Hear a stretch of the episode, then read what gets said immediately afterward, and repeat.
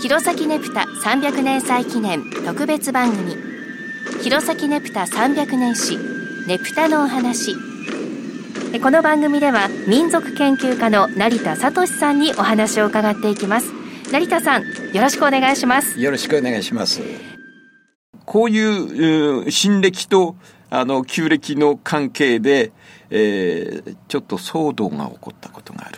どんな騒動なんですか？大正8年のことでした、はい、この年は実はウルー月が7月に来ちゃったわけで7月が2回あるということになる。7月が2回だと大変じゃないですか？どっちでやりましょうかという話。そうですよね。でけんけんがくがくやって、はい、まあ中には2回やればいけないっていう人もいたらしいですけど、はい、まあそれは冗談としても、すごい議論してて、まあ結果的に後ろの方のウルー月の4月でやりましょう。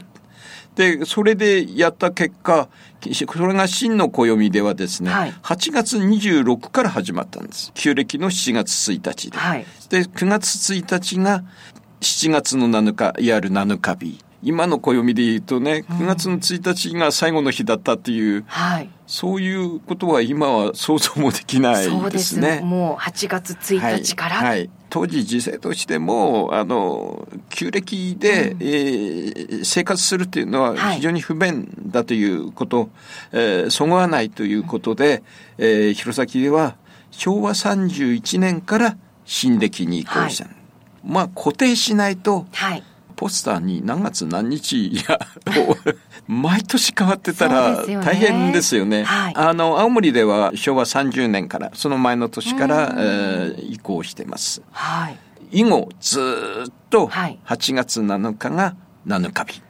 これは変わら変わらない。ちなみにこの昭和30年頃のねぷたの状況っていうのはどうなっていましたか？昭和31年は、実は半祖為信公お亡くなりになってから350年ということで、350年祭というのが、えー、行われたわけです。はい。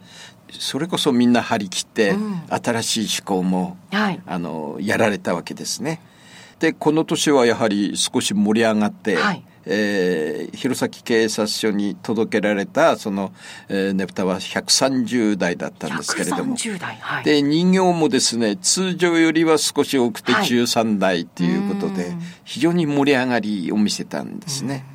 で最終的には140台になったというもうすごい数のおかしくありません。130台申し込んでて、はい、最後に140台当時のね、うんねぷたを警察に届け出るのはですね、はい、明日出るっていう前の日だったり、今と全然違います。もう7日日が最後で、3日か4日ぐらいに届けてて、そっから出るっていうねぷたも、あるいはもう出てるけど、届けは後回しみたいなところもあったかも、かなりかなり怪しい届け出なんですよね。うん今とはちょっと仕組みが違ったわけですね。はいはいはい、でこの時ですね、あの新しい施行で、うん、5日目の、えー、運行は昼にやろうと。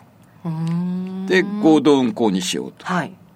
でこれにはまあ仮想行列なんかも一緒につけて、7日日以外で昼の運行をしたのはこれは最初なんです。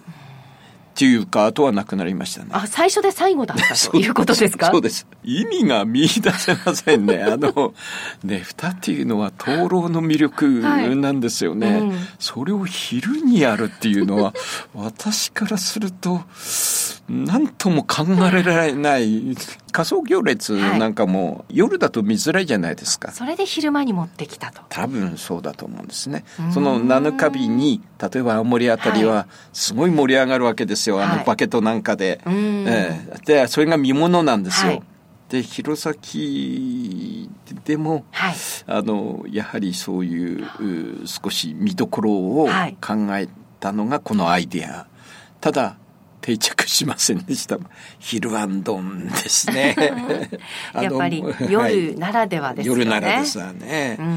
うん、非常にこう見る人を意識しだした、うん、いわゆる観光産業に結びつけようという、はいところをおそらく考えた結果でもあると思うんですね、はい、それでは今日はここまでです成田さんありがとうございましたどうも失礼しました